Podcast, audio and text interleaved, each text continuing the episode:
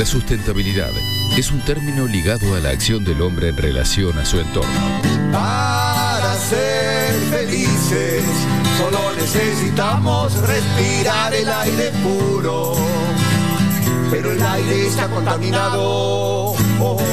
Territorio sustentable. Con vecinos sustentables. Hay una cuestión de Bien, como todos los miércoles tenemos nuestro espacio Vecinos Sustentables que tiene muchos, muchas aristas, ¿no? O sea, de qué manera nosotros podemos ayudar a nuestro planeta a que siga adelante de la mejor manera, podemos aprovechar esta introspección que estamos teniendo debido a la cuarentena eh, repensar, empezar a hacer las botellas amor, que te digo que es un lindo ejercicio. Yo ya lo hacía, pero ahora lo estoy haciendo con más insistencia y cada vez que hay un pedazo de plástico eh, va dentro de esa botella a presión bien comprimida, bueno, esperando el momento en que pueda acercárselos a los centros para que hagan la, distribución pertinente, ¿no? al lugar donde se acopian, se derriten y se vuelven a transformar en un material. Y entre ellas, entre estas posibilidades, entre estas aristas, están las tapitas, que también tienen eh, posibilidad de, convertirse en, otro mm, artículo que pueda seguir sirviendo y no en basura, desecho, ¿no? Por esto estamos en comunicación con Raquel, ella es voluntaria de Vecinos Sustentables. ¿Cómo estás, Raquel? Buen día. Hola, Alejandro, buen día, ¿cómo estás? Bien, un placer. Muchas gracias por llamar. No, por favor. A ver, ¿cómo hacemos y para qué sirven las tapitas en principio? Después vemos cómo hacemos. Bueno, este, sí, yo soy voluntaria de Vecinos Sustentables. Eh, hace unos meses que estamos también juntando tapitas plásticas de gaseosas y de agua mineral, las tapitas a rosca.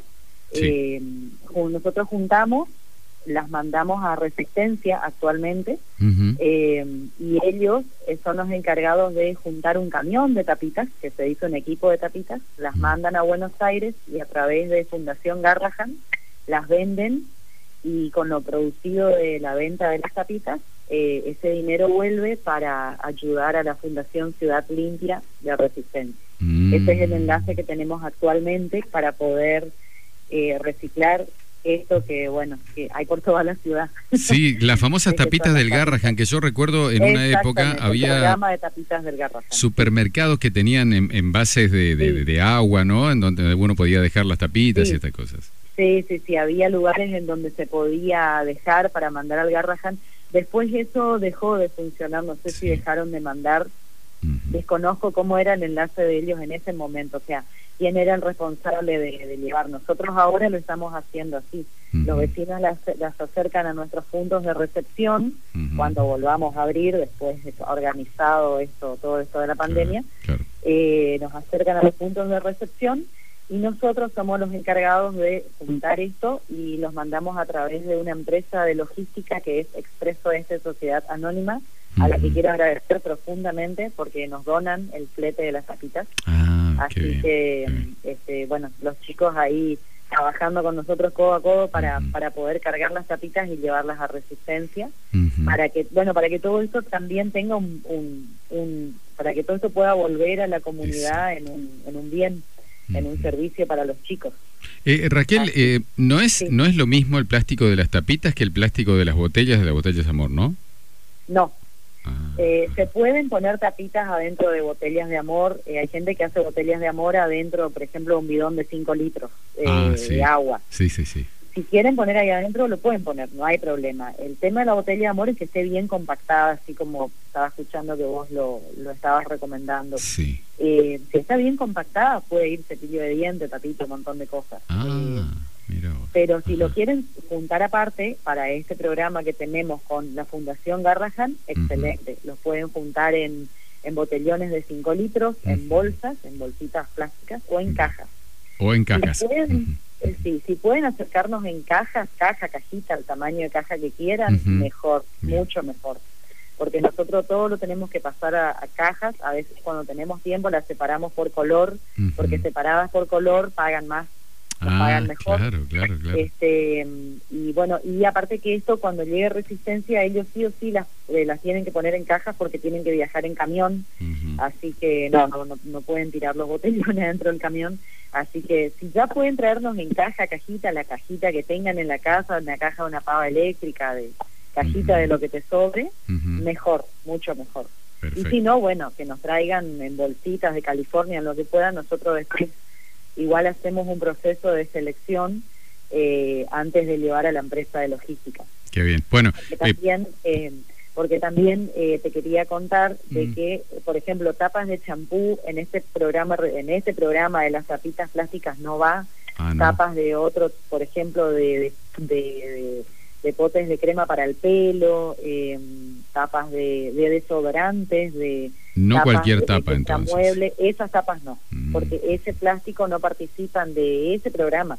Esas tapas pueden ir dentro de la botella de amor perfectamente, si las pueden llegar a cortar o de alguna forma meter dentro de la botella de amor. Perfecto. Eh, perfecto. Pero para nuestro, para este programita con el Garrahan no, son solo tapitas de gaseosas y agua mineral y productos de limpieza que tengan tapa rosca como Procenex, como desodorantes ah. para piso, lavandina, ese tipo de tapitas. Claro, por ahí respetar el formato, ¿no? El tamaño de la tapita.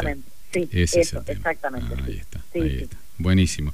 Bueno, y a esperar, a copiar en casa y esperar en algún momento. Tanto, sí, que la vayan juntando en la casa, en una bolsita de California, en un, no quiero promover el uso de las bolsitas, pero bueno, todos tenemos alguna bolsita de California, en una caja, eh, en lo que tengan en casa, siempre hay, siempre hay alguna cajita dando vueltas por ahí.